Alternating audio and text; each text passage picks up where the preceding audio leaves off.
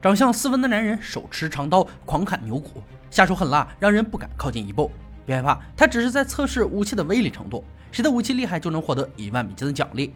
欢迎来到美国最大型的真人比赛——断刀大赛第四季第十八集。大家好，我山哥。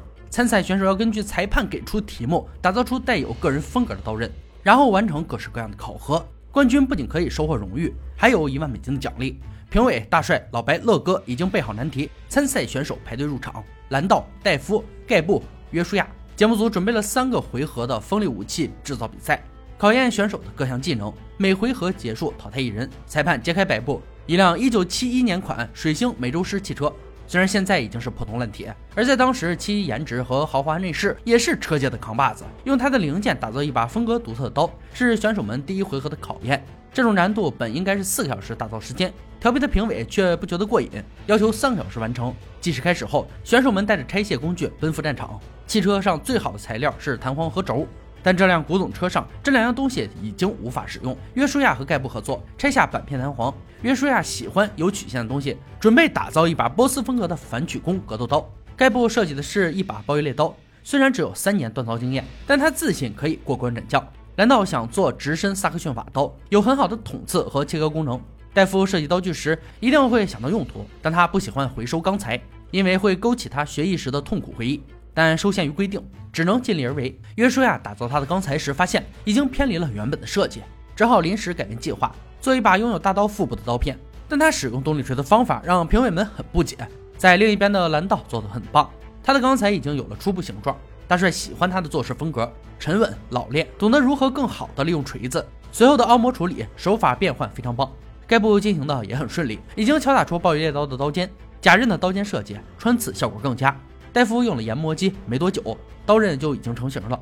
很多刀匠会觉得锻造是一种享受，但对戴夫来说并不是。锻造让他的脾气变得暴躁，丢东西、骂狗经常发生。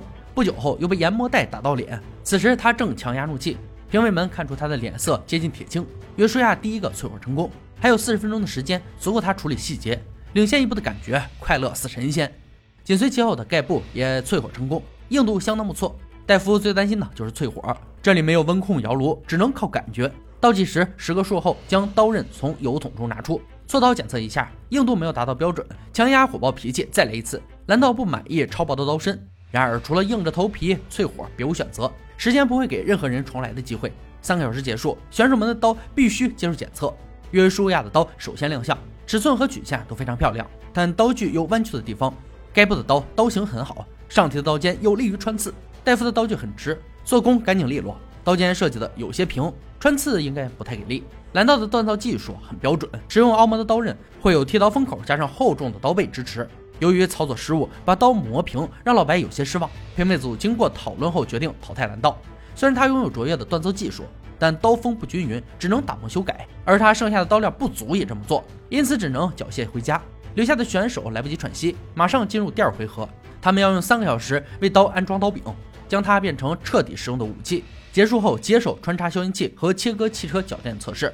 为了使用安全，要求安装护手。该部先画图，计划一番后，决定制造 U 型护手。G 幺零板材也是最佳的选择。这种材料是环氧树脂，粘附力强，使其对各种物质具有很高的粘附力。制作出的刀柄也很闪。打磨刀锋后，刮手毛检测下锋利度，结果他的胳膊受伤了，足以证明他的刀锋利度完全没有问题。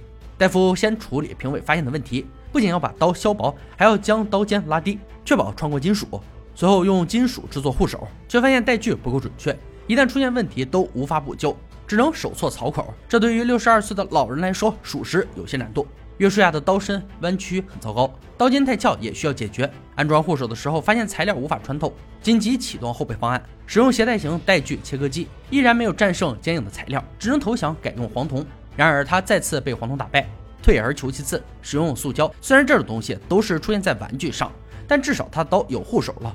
场中响起裁判倒计时，选手们的刀即将接受更加暴力的测试。大帅负责用他们的武器刺入消音器，戴夫的刀最先出战，三次大力刺入后，刀没有变形，但刃面很多地方出现卷边。盖布的刀经过穿刺后，刀尖附近的刀锋有些变形。约书亚的刀型并不适合这样检测，上翘的刀尖无法垂直下刺，弯曲的问题也没有得到明显的改善。接下来，乐哥负责切削汽车脚垫，测试锋利度。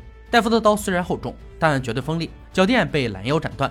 盖布的刀在切割的时候完全没有阻力，对得起他手上的胳膊。约书亚的刀也顺利过关，但手柄较细，容易滚动。测试结束，又有人要消失我们的视线中。约书亚没能过关斩将，弯曲的刀身在强度测试后更加严重。希望他以后锻造武器的时候能结合实际。戴夫和盖布披荆斩棘，冲进总决赛。但接下来的五天并不好过，他们要打造一把历史上著名武器——土耳其弯刀。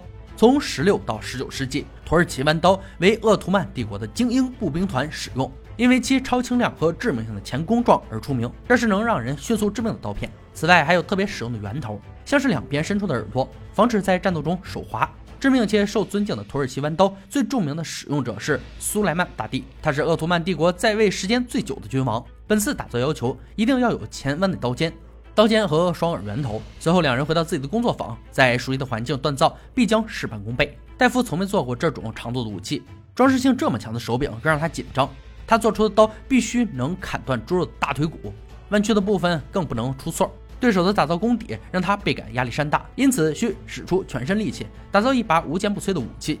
盖布对土耳其弯刀同样不了解，打造前先设计一番，避免出错。预计在第一天做出刀型。家里没有动力锤和压铁机。因此，他的工作量相当大，时间必须要划分清楚，确保准时完工。第二天，戴夫开始制作木木金坯，也叫木纹金属，源于日本曾压的镍、银和铜。首先用压强的方式让金属结合，在钢材中形成有趣的图案。虽然费时间，但成品相当惊艳。第三天，盖布所做的一切都是朝着正确的方向前进，但热处理的环节还是让他心慌。这一步是决定成败的关键。刀刃拿出油桶的时候，心里的八匹马在奔腾。他的刀已经弯曲变形，没有时间重新开始，只能将变形的地方夹住，尽量调整。第四天，戴夫的木金效果很棒，他刀刃又直又坚硬。接下来打算用乌木做刀柄，乌木很漂亮，但有些脆弱，制作精良后不会有太大问题。最后一天，盖布正在用大理石木做刀柄，一把完成的武器制作成功，检测一下很锋利，能否赢得比赛全靠他了。五天的时间已过，两人带着自己的武器回到比赛现场，两把武器都使用了 W 二钢。W 二是一种典型的高碳工具钢，其含量最高可达百分之一点五。经过不错的热处理后，硬度较强，可谓是一种低价优质的钢材。虽然他们的武器颜值相近，而威力如何，只能交给我们的老白检测强度。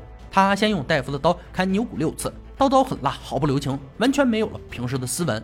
戴夫的刀出现了很多变形和缺口，刀柄也有巨大裂口，一直沿着刀轴向上。此时盖布的心里也慌了神。而他的刀凸面锋刃，正好适合这样的测试，锋利且强而有力。虽然卷边，但已经非常给力。锋利度测试就交给乐哥，他先用戴夫的刀挥砍绸缎，刀的平衡感不错，但不够锋利。盖布的刀也成功的战胜了绸缎，刀具非常轻，挥砍时像切割空气，没有任何阻碍。检测结束，冠军的人选无需多言，就是盖布无疑。他以周密的计划和踏实的打造，为自己赢得冠军和一万美金的奖励。戴夫虽然是三十年的老刀匠。这次的武器却伤痕累累，但他的经验不容置疑。希望他还有机会回到锻刀大赛一展雄风。以上就是锻刀大赛第四季第十八集的内容。本期决赛武器：土耳其弯刀。这种弯刀为奥斯曼土耳其人独有，全刀相对较短，只有六十至七十厘米左右，三到五厘米宽。刀形向刀刃方向弧曲，劈砍时重心靠前，斩切力极大。携带时多收在刀鞘中，插在腰间。这种刀的另一种突出特点就是没有护手，不仅整个刀身可以插进刀鞘，而且握柄的一部分也能插入，外面只留下握柄的一部分。这一点与俄罗斯高加索地区的长刀很相似。土耳其弯刀在伊斯兰世界广为人知，特别是在奥斯曼帝国统治下的欧洲国家。好了，今天解说就到这里吧，我们下期再见。